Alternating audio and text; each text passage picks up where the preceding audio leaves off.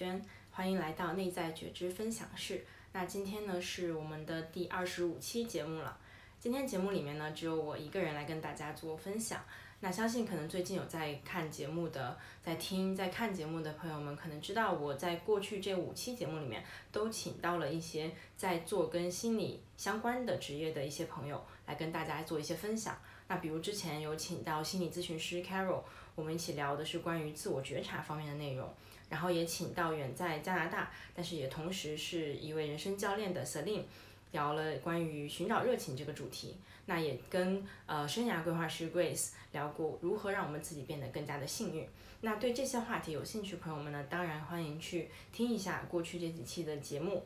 那接下来几期节目呢，我也是已经邀请到一些在做心理咨询或者人生教练的朋友们来一起做分享，但是刚好不太巧就是跟大家的录录制都约到了下个礼拜，所以那这个礼拜的节目呢，我决定就自己来做一个分享。而且同时呢，我也想要在节目的最后跟大家分享一个一个比较新的平台，想要在这边公布一下。那顺便呢，我也想要在这边提一下，如果有在收听或者收看这个节目的朋友，也同样是做可能跟心理咨询或者人生教练这样类似的助人职业的话呢，也可以来联系我。然后，因为我希望这个平台也可以变成一个，嗯，可以让更多的人了解到我们这样的助人行业到底在做什么，以及。当大家有什么样的需求的时候，可以找到什么样的帮助，然后同时也是可以给大家一个机会来分享一下自己这些年在做这样职业的过程中的一些经验跟感悟。所以如果有兴趣的话呢，可以直接添加我的个人微信，然后我们就可以来约着一起录制节目。像现在呢，我可以，嗯，如果是在新加坡的话，其实可以来到我这边，我们一起现场录节目。当然，如果是在海外或者不方便的话呢，像之前我跟 Coach Celine 一起，我们直接是通过网络视频的方式，也是可以录制节目的。所以我也期待可以收到更多，呃，有兴趣来跟我一起做这个节目的朋友们的私信。那今天这期节目我想要来分享什么呢？就是大家可以看到我的节目题目是叫做“你听得到你内心的声音吗？”其实我想要分享的就是关于我自己这个节目的名称，为什么我会叫它“内在觉知”？啊，为什么我会这个词到底是什么意思？那其实我一开始确定的这个词呢是英文的 “inner knowing”，那 “inner” 就是我们内在、内心的一个意思。然后 knowing 呢，指的就是说，因为我相信说，在我做呃心理咨询、人生教练以来这个过程中，慢慢的发现，其实真的很多时候，我们想要知道答案，都存在于我们自己的内心。所以其实是可能我们内在已经知道的一个状态。那我也知道还有一个词可能用的比较常见的就是 inner wisdom，就是内在的一个智慧。我我个人也蛮喜欢这个词的，只是我觉得。智慧这个词可能会给人一种说这个东西非常的高级，非常的，呃，就是呃比较是一个比较深奥的东西。那虽然我们可能内在有这样的东西，但是它可能比较难被发现，或者说有的人会怀疑我到底内在有没有这样的智慧。那我觉得可能它并不一定是这么高深的东西，可能就是一种知道，就是我内在知道一些答案。那这些答案是关于我自己的。比如说我是一个怎样的人，我对这些事情有怎么样的看法，我是有怎样的喜好等等。那这些东西呢，其实只有我们自己才知道。那比如最开始的时候，就是我在做教练 coaching 的过程中，其实会经常出现一个我觉得蛮有趣的状态，就是我在一直呃用问题的方式去帮助对方一起去探索的时候呢，会发现，诶，对方讲着讲着就把自己讲明白了。就是他自己明明是他问了我一个问题，但是我通过一个问题反问给他之后呢，他就慢慢的跟我解释解释，然后他就发现，哦，原来他知道答案，原来这个答案他自己早就已经清楚了，只是他可能有一些别的想法，把这个答案呃弄得比较混乱，然后或者是被掩盖起来了。但是当我如果通过一些正确的问题去帮助他去。啊，一层一层的把这些障碍物拨开的话，他就发现啊，原来他的内心其实已经有答案了，已经有一些很清晰的东西，而且这样的东西其实只有存在我们自己的内心。不管你怎么样去问别人说，你觉得我是怎样的人？你觉得我我我啊，我到底喜欢什么？这样的问题其实别人没有办法给你一个答案，因为最了解我们自己的还是我们自己。那当时确定了 inner knowing 这个词，我非常喜欢之后呢，我就想说怎样把它翻译成一个中文。那内在觉知就是我觉得是一种嗯觉察并且知道的状态，不是说像刚刚讲到，不是像智慧那么高深，它就是一个单纯的嗯有答案知道的一个状态。那讲到这里呢，其实我就想起来一个蛮有趣的事情，就是可能啊有加过我个人微信的朋友们，可能有看到我自己。在那个朋友圈，就是有一个相当于自己的一句话吧，就是每个人可以写那个叫什么个性签名的地方。然后我在那边放的一直是 Did you hear yourself？然后这句话其实我放了已经两年多了。然后是前段时间忽然有一个朋友，他开始关注到我的这些内容之后呢，他就问我说：“哎，你那句话他觉得嗯非常的有趣，就是你这句话 Did you hear yourself？是不是就是跟我现在一直在讲的这种内在觉知是一样的？”那其实，呃，我当时就跟他讲这个故事，我为什么会用这句话？因为一开始在我放这句话，两年前我在用 Did you hear yourself 这句话的时候呢，我完全不知道我未来会做人生教练，我也不知道我未来会把自己的公司或者自己节目的名字叫做内在觉知。虽然现在我回想起来会发现，真的是非常完美的巧合，就是我之所以没有换，也是因为我觉得。你有没有听到你内心的声音？这句话就是我现在想要传达给更多人的，就是我在做人生教练的过程中，希望可以帮助更多人，嗯，达到的一个状态，就是去听得到我们内心真实的那个声音。那这个故事呢是什么样的？我当时其实两年前的时候，我是在学艺术治疗，当时是跟着在新加坡这边跟一位韩国老师，他有在教艺术治疗这个方式。因为我自己一开始是学心理治疗的，所以对。呃，艺术治疗这一方面也非常感兴趣，也是因为我自己对画画、对水彩也是很感兴趣，就想说可以去嗯发展一下、探索一下，看会不会更适合我自己。然后当时跟这位老师学了之后呢，的确会觉得就是一个新的世界，我非常的有兴趣。然后为了可以更好的去体验、去感受艺术治疗到底可以对我们带来什么样的变化，然后当时就是去找这位老师做了一对一的咨询。做过两次，但是因为他的收费实在太贵了，所以我其实没有，后来就没有长期的进行下去了。但是当时那两次就是给了我很大的一些启发，然后我也是自己受益很多。简单来说，艺术治疗其实它的方式就是，嗯，可能我走进这个老师的家，这呃，他其实会给你提供很多很多种的呃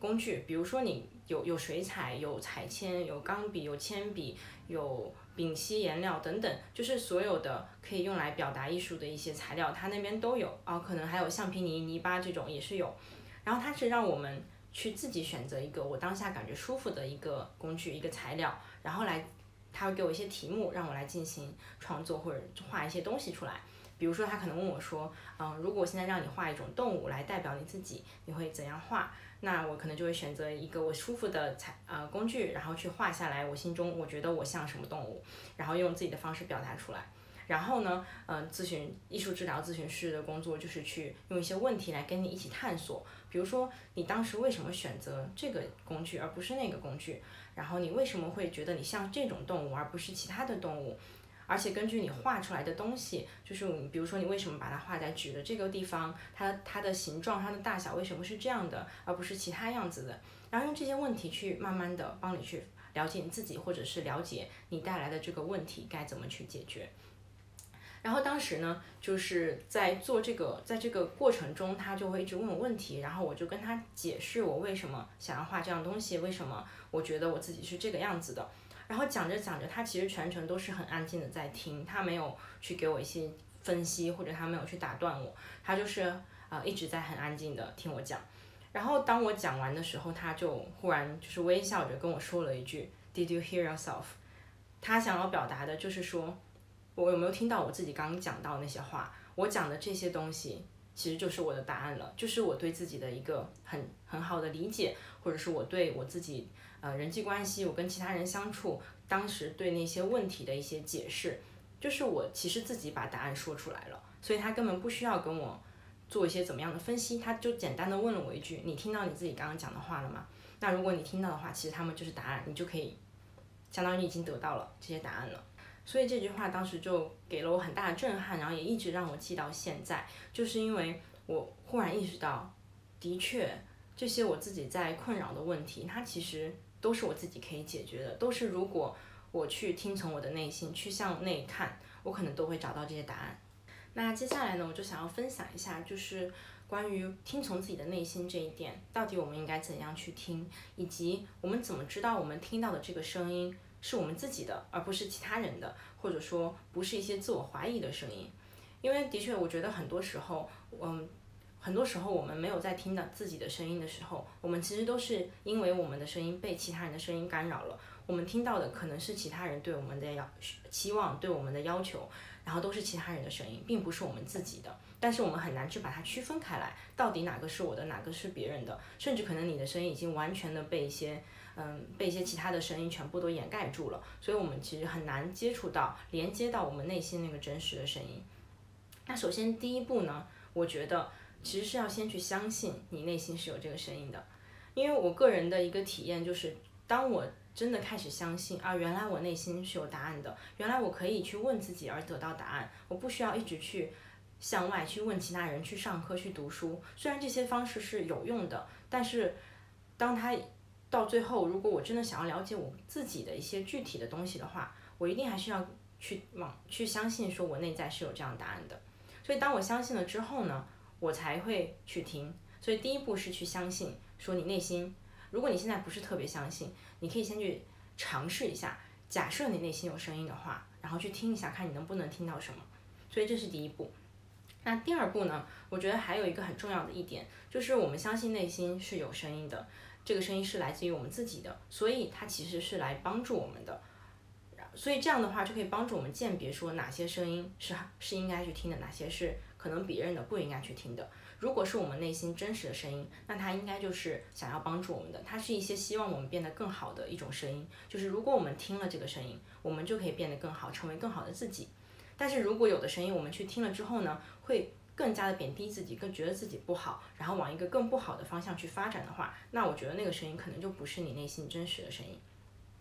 那第三点就是给自己机会去倾听，这个就包括说。嗯，给自己一个适合倾听的环境，比如说外在的环境，呃，一个比较安静的环境，还有就是内在的一个比较安静的状态。比如说你现在情绪是平稳的，而不是那种正在经历一些嗯比较激烈的情绪，比如说难过、悲伤、生气等等。当我们经历情绪这些情绪的时候呢，它会影响我们的呃判断，它会影响我们的思维，会影响我们没有办法去很安静的连接到我们内心一些自己的声音。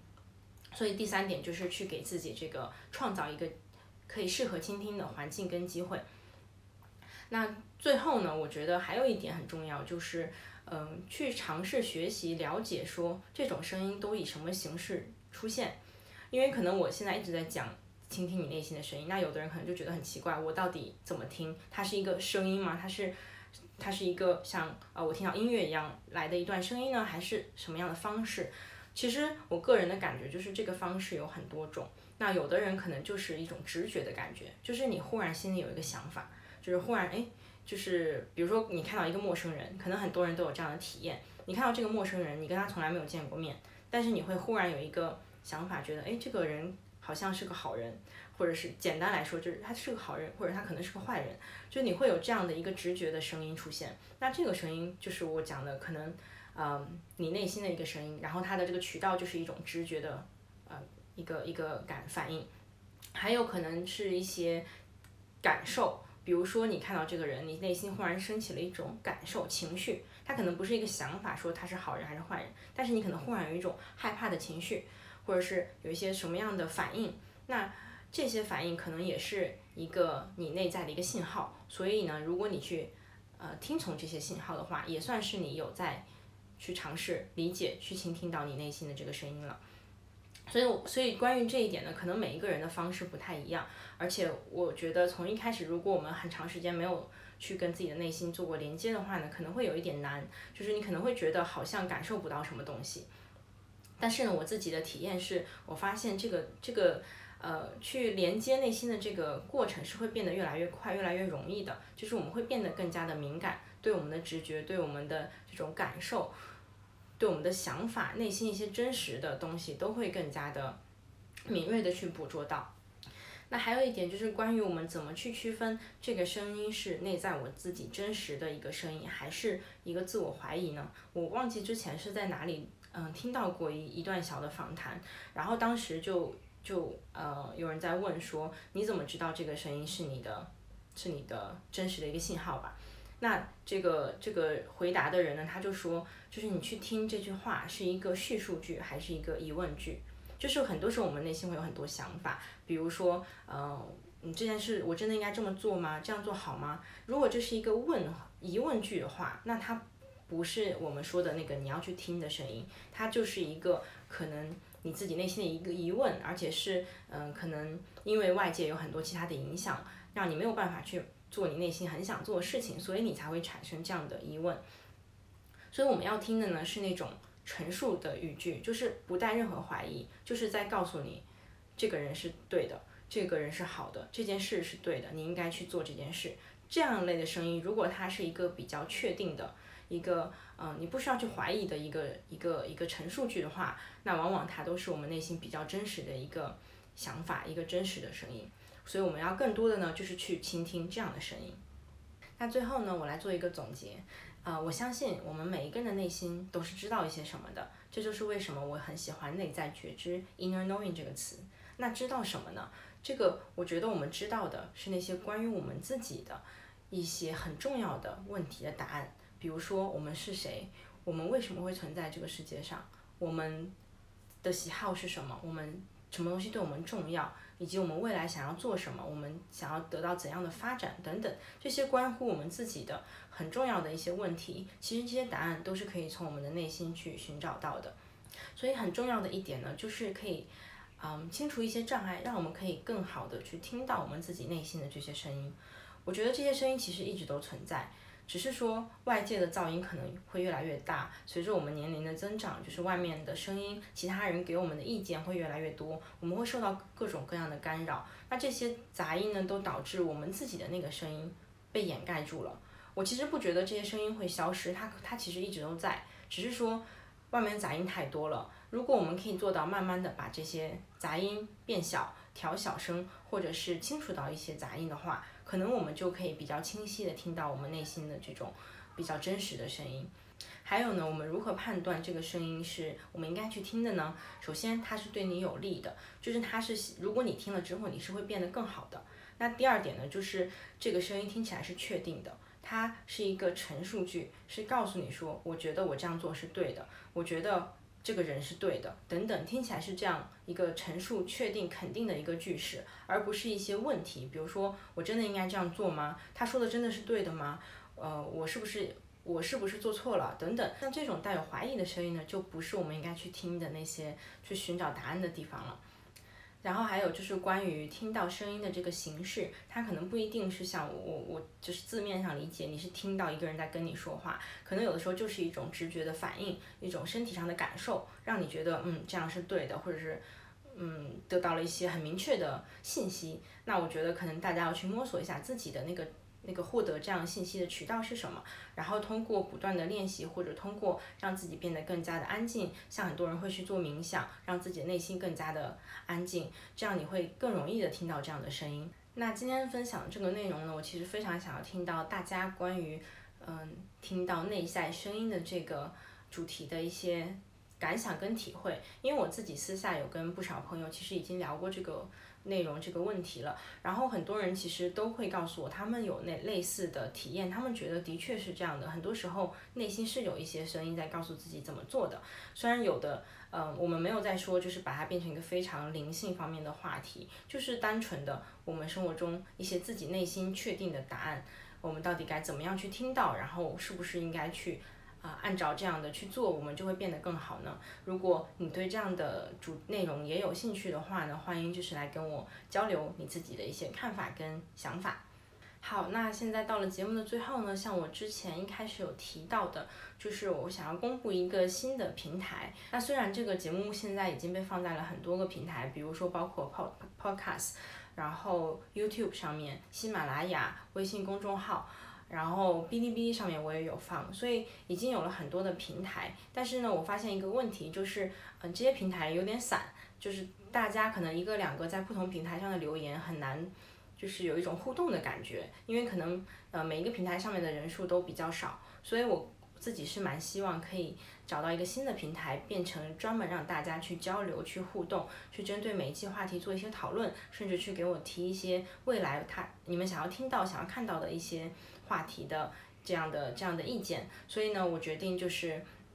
用一个新的平台来做这样的工作。那我是最近才发现有一个平台叫做知识星球，可能很多朋友已经听说过了。然后它那个平台呢，我感觉很棒的一点就是所有的信息，只要我曾经发过的一些，比如像是帖子、分享过的东西，然后大家讨论过的问题，全部都会被保存在里面。所以不管你是什么时候加入进这个这颗星球的，你都可以看到以前大家对于这些事情的讨论。而且很我很喜欢一点是它可以做分类，比如说可以分类成为只有我我分享的一些内容，还是说大家的一些问题，我的回答等等，你可以根据这样的。呃，分类去直接去看你比较感兴趣的呃内容，而且在未来呢，我也是希望在这样的平台上，除了可能我现在做的节目，我也可以把其他方面的分享也尽量的都整合在上面，比如说我的一些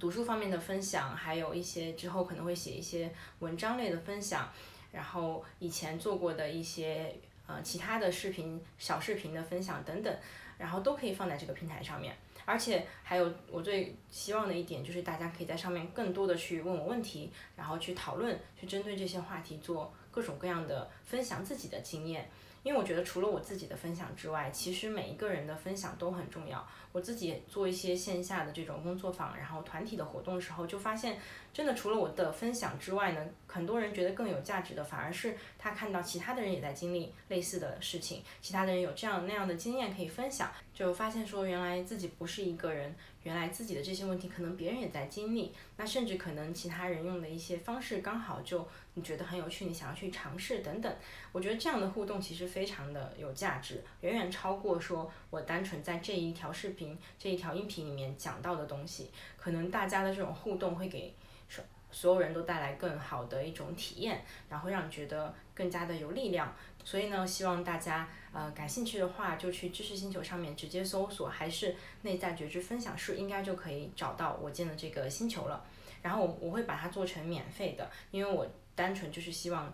嗯，这样的一个平台可以被大家利用起来，可以让大家把一些很好的。东西保保留下来，然后一起分享，一起讨论，持续的发酵这样的一个过程。所以希望大家都可以去知识星球上面关注一下，然后在里面积极踊跃的讨论起来。好的，那今天的节目呢就到这里了，我们下期见，拜拜。